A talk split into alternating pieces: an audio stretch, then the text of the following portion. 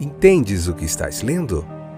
O podcast que te leva através das páginas da Bíblia, livro por livro, capítulo por capítulo. Uma exposição bíblica emocionante. Aperte os cintos e embarque comigo nesta viagem.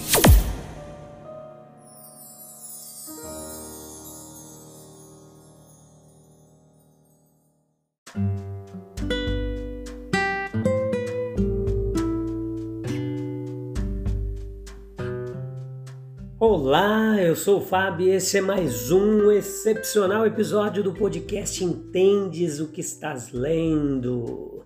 Chegamos em Lucas capítulo 10, a parte primeira, essa é a quarta temporada. Nós estamos vendo o Evangelho segundo São Lucas, capítulo por capítulo.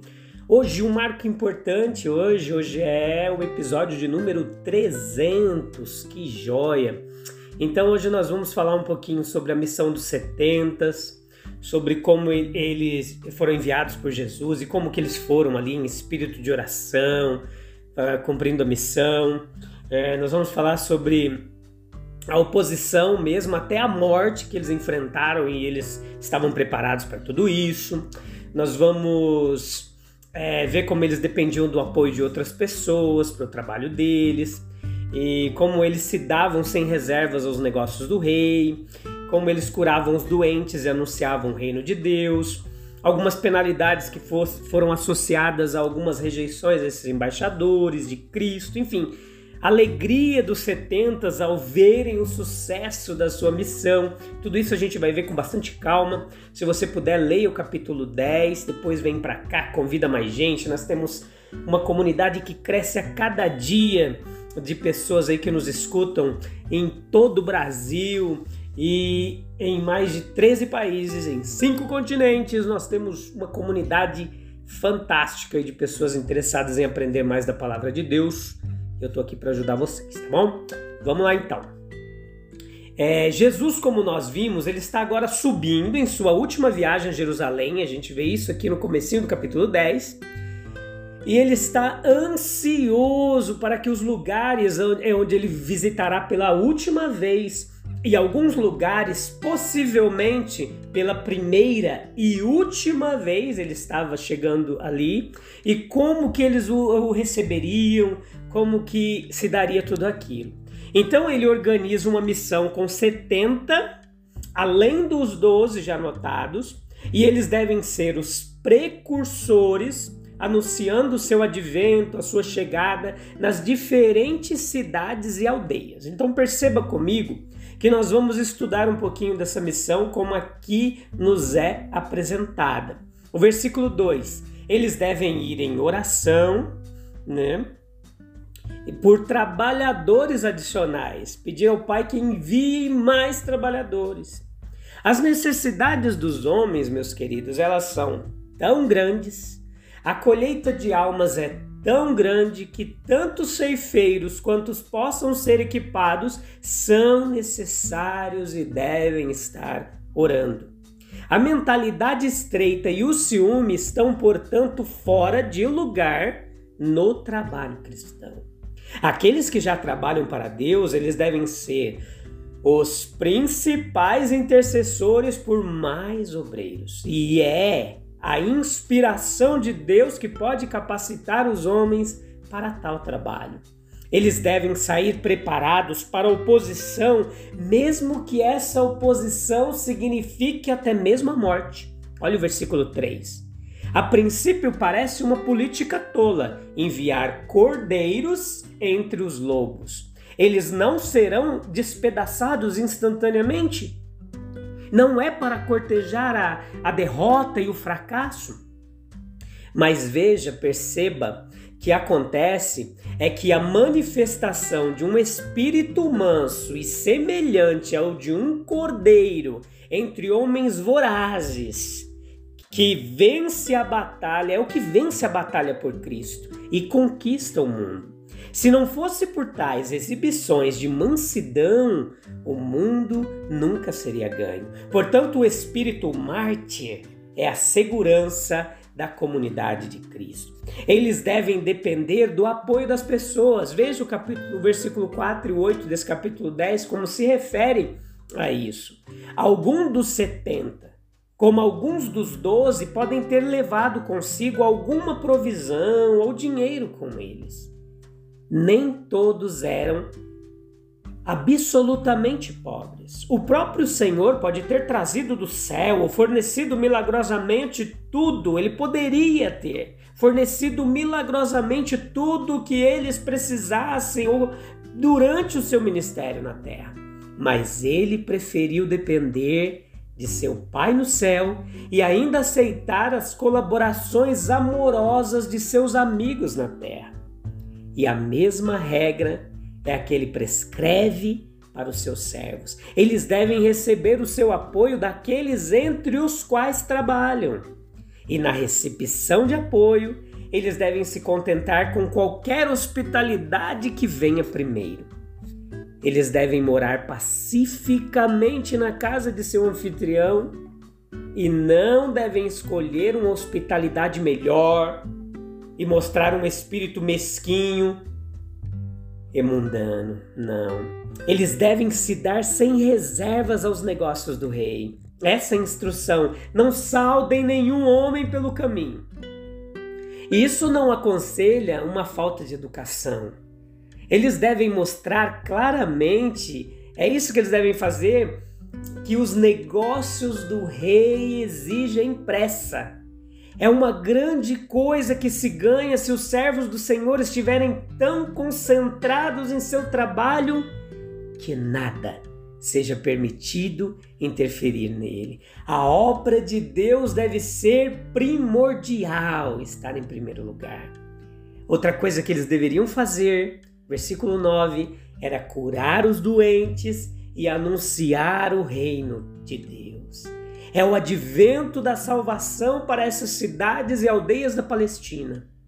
Portanto, a cura dos enfermos é realizada como um sinal da salvação superior que está incluída na vinda do reino. Os milagres físicos não são sinais espirituais. A saúde da alma ela deve seguir a do corpo, se as pessoas confiarem apenas no Rei Jesus. O poder milagroso delegado é o sinal e o anúncio da vinda do poder espiritual e da salvação. O versículo 10 ao 16, o Senhor os orienta, como no caso dos doze, a simplesmente sacudir o pó de seus pés contra aqueles que rejeitam a sua mensagem. E esse foi o sinal da separação completa e final. Mas ele indica que no julgamento será mais tolerável para cidades como Sodoma, Tiro e Sidom do que para cidades que as rejeitam. Veja que agora a condenação de Sodoma e Tiro, ela foi terrível. No primeiro caso, Deus destruiu as cidades da planície pelo fogo. E no outro caso, por cerco e bombardeio. Mas para Sodoma e Tiro, significando, é claro, para seus habitantes ainda resta um julgamento no grande dia.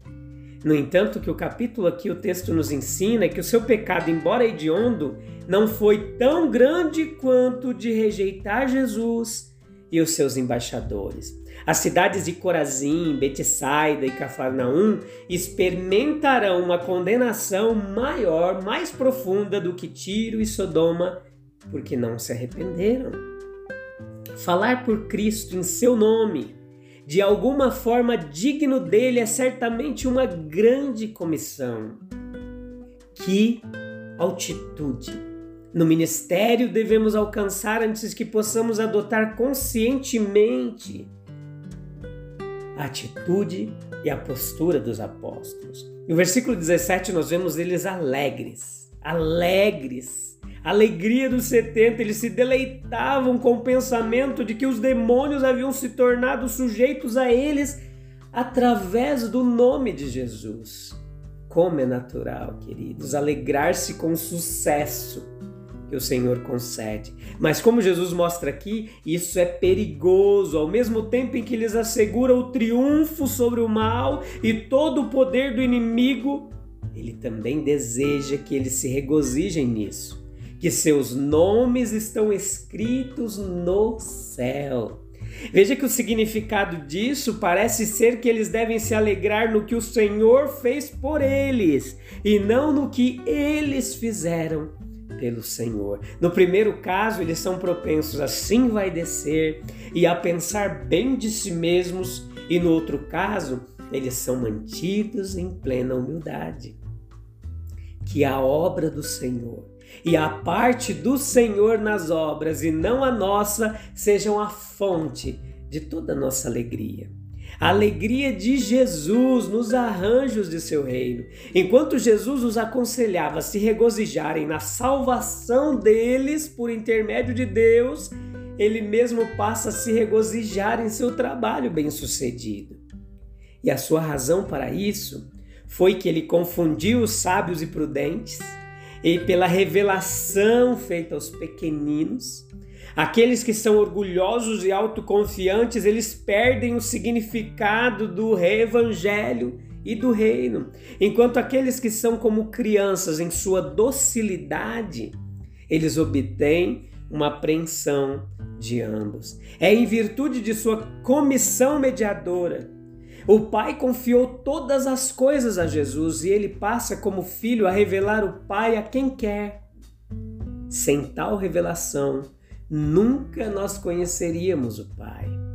A alegria de Cristo é também por causa dos distintos privilégios desfrutados por aqueles que são seus discípulos. Muitos profetas e reis, eles desejavam ver as coisas que eles viam.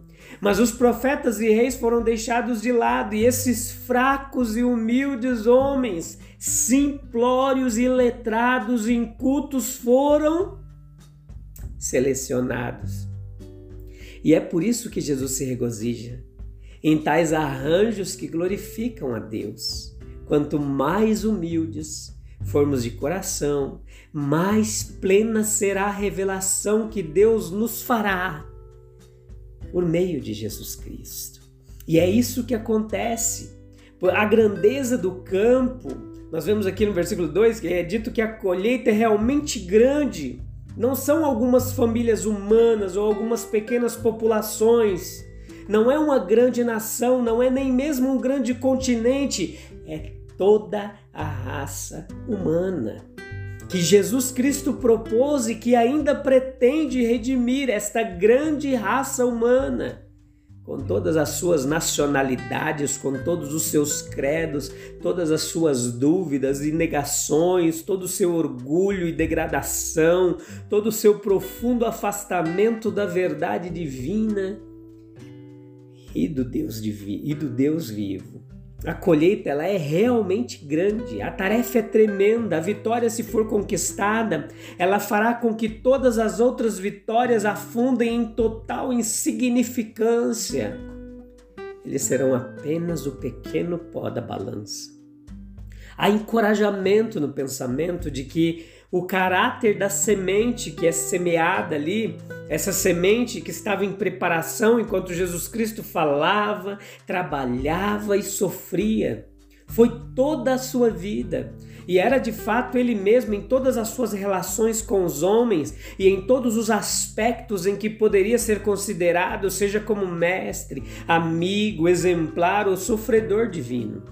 Esta era a semente que deveria ser semeada cujos frutos seriam a grande colheita de Deus. O versículo 7 fala de uma dívida.